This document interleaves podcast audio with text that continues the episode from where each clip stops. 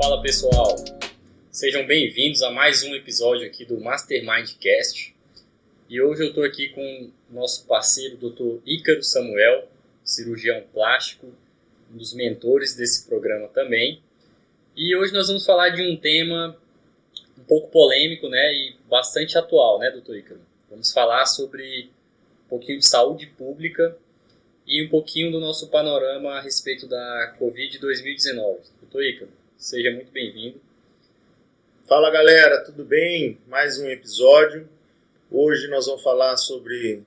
É meio controverso esse tema aí. É, Ainda perguntei para ti: será que eu posso ser polido ou falar a minha opinião particular? Mas enfim, vamos lá, vamos lá. Hoje é um papo legal. Vamos começar então falando um pouquinho a respeito das experiências no serviço público, né?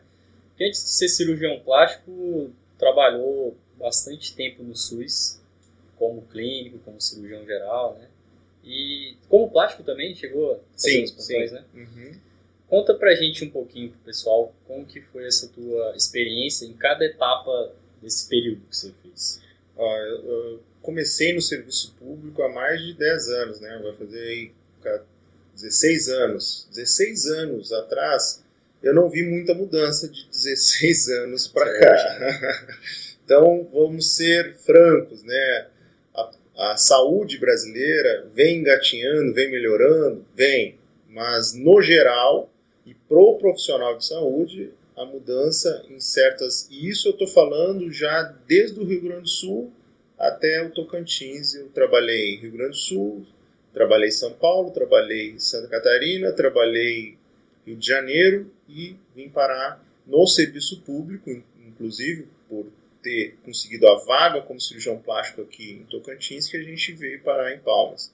É, de toda essa experiência, a gente nota que o serviço público tem algumas características e o principal, que eu considero a- a- a- o grande é, bloqueio por- pela não melhora, a falta de meritocracia. Então, você não é estimulado se você opera 10 pacientes de uma ótima qualidade ou se você opera uma paciente de uma ótima qualidade, ou, aliás, nem opera. Porque tinha plantonistas que o objetivo dele era estar lá e não operar. Só Então, se ele frente. pudesse empurrar com a barriga, tocasse, porque ele não, não teria é, benefício nenhum, não só é, é, financeiramente, como melhoria do seu cargo, se ele operasse ou não operasse, porque ele já estava concursado, passado, né? Então, essa nossa experiência, nesse sentido, é meio frustrante. Isso em todos os estados que Todos, todos, todos. Assim, foi o que se diferencia. Eu vi uma nota, uma, uma notoriedade de diferenciação foi em São Paulo que existia alguns é, méritos em você eh, ter maior produtividade. No início do Tocantins, parece que existia essa, essa, essa forma de abordagem do governo com os profissionais de saúde. Mas quando eu cheguei há seis anos atrás, isso já não existia.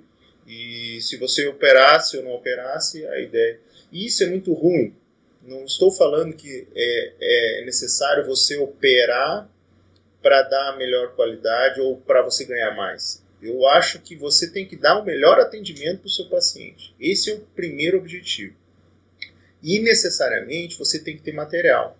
Então, se você pega um profissional desmotivado e aí você depende de uma equipe, você precisa de uma auxiliar de enfermagem, você precisa de uma enfermeira desmotivada. Às vezes essa essa essa funcionária, esse colaborador, ele ganha quase que um salário mínimo para estar ali e plantões e plantões e plantões. Esse cara não quer trabalhar. Então isso é o grande problema de uma de uma má gestão na nossa saúde. Né? Problema de remuneração, né?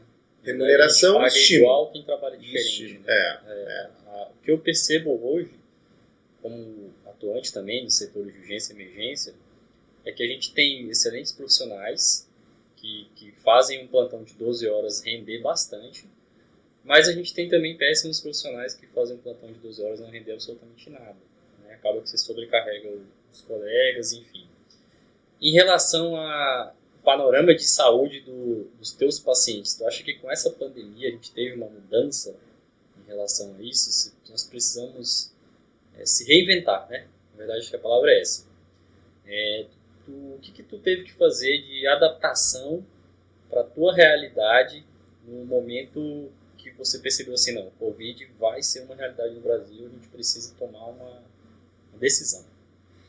Na, o nosso perfil de paciente, um paciente particular, saudável e que não tem urgência nem emergência no seu tratamento. Então, isso necessita uma série de protocolos, principalmente na segurança desse paciente. Esse paciente, de maneira nenhuma, tem que correr risco. O que, que a gente teve que eh, se organizar? Desde a infraestrutura até novos protocolos, né? É, você estava comigo ontem, quando a gente tinha uma paciente já agendada para hoje, e existe o protocolo de exame, de exame inclusive do Covid, e deu positivo para ela com uma infecção aguda sem ela ter sintoma nenhum. Sim, sim. Então isso, isso. isso é significativo de que na mesma hora a gente remanejou essa paciente, organizou para ela ser operada num próximo momento e isso criteriza que a gente sim tem o foco na segurança. A gente vai fazer exames, a gente mudou toda a infraestrutura, temos novos processos, novos protocolos, a equipe testada, tudo isso, tudo isso faz com que a cirurgia se torne segura. E é uma nova realidade. É uma nova realidade para todos, não pode parar. Eu acho que tem que se adaptar e ter uma nova adaptação para isso. Então, Ícaro, é, deixa eu falar para o pessoal aqui que eu achei muito importante essa, essa tua fala a respeito das mudanças, do, das adaptações que nós precisamos fazer na clínica. É, contar para o pessoal essa experiência que a gente teve ontem, né?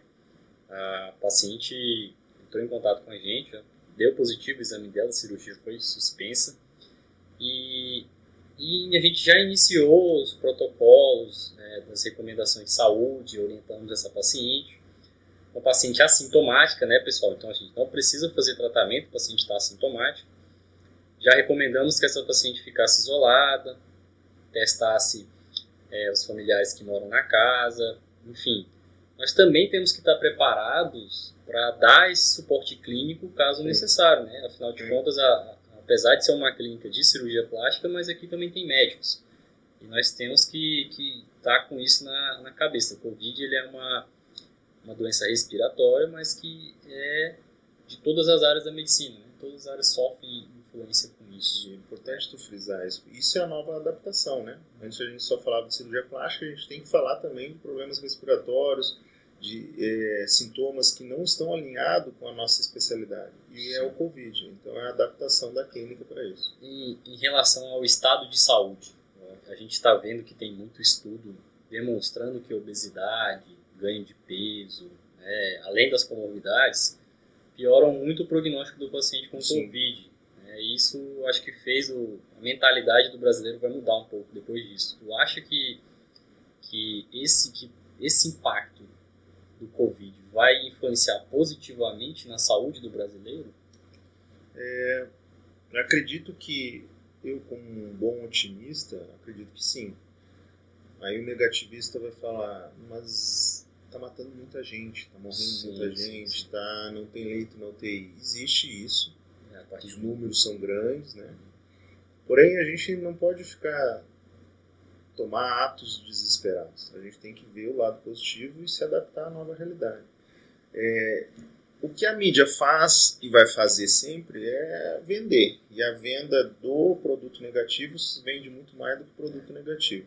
É Positivo, aliás, né? A tragédia, né? A tragédia, a tragédia vende, vende mais. Então, eu acho assim, é, pode ser é, um fator positivo do Covid? Pode. A questão dela, da, da população entender que precisa fazer exercício físico, por Sim. exemplo, que nem o estudo mostrou que o exercício físico é, é ato de prevenção ao Covid. Então, Sim. eu acho que já é um fator.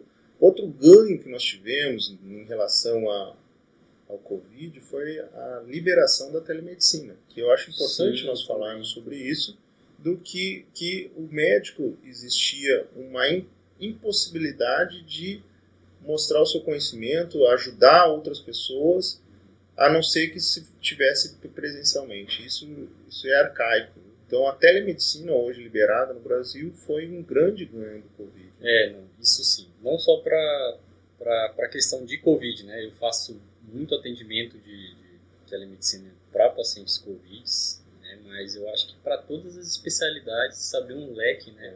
Muito, E- muito. E, e aproximou paciente do bom profissional, né? Sim, Porque às vezes tu pega, tinha um cara que morava no interior do Pará, queria consultar com um médico bom de referência, mas ele não tinha condição tinha de ir até lá, né? E É aí com uma aí. conexão de internet você resolve o problema da, desse cara.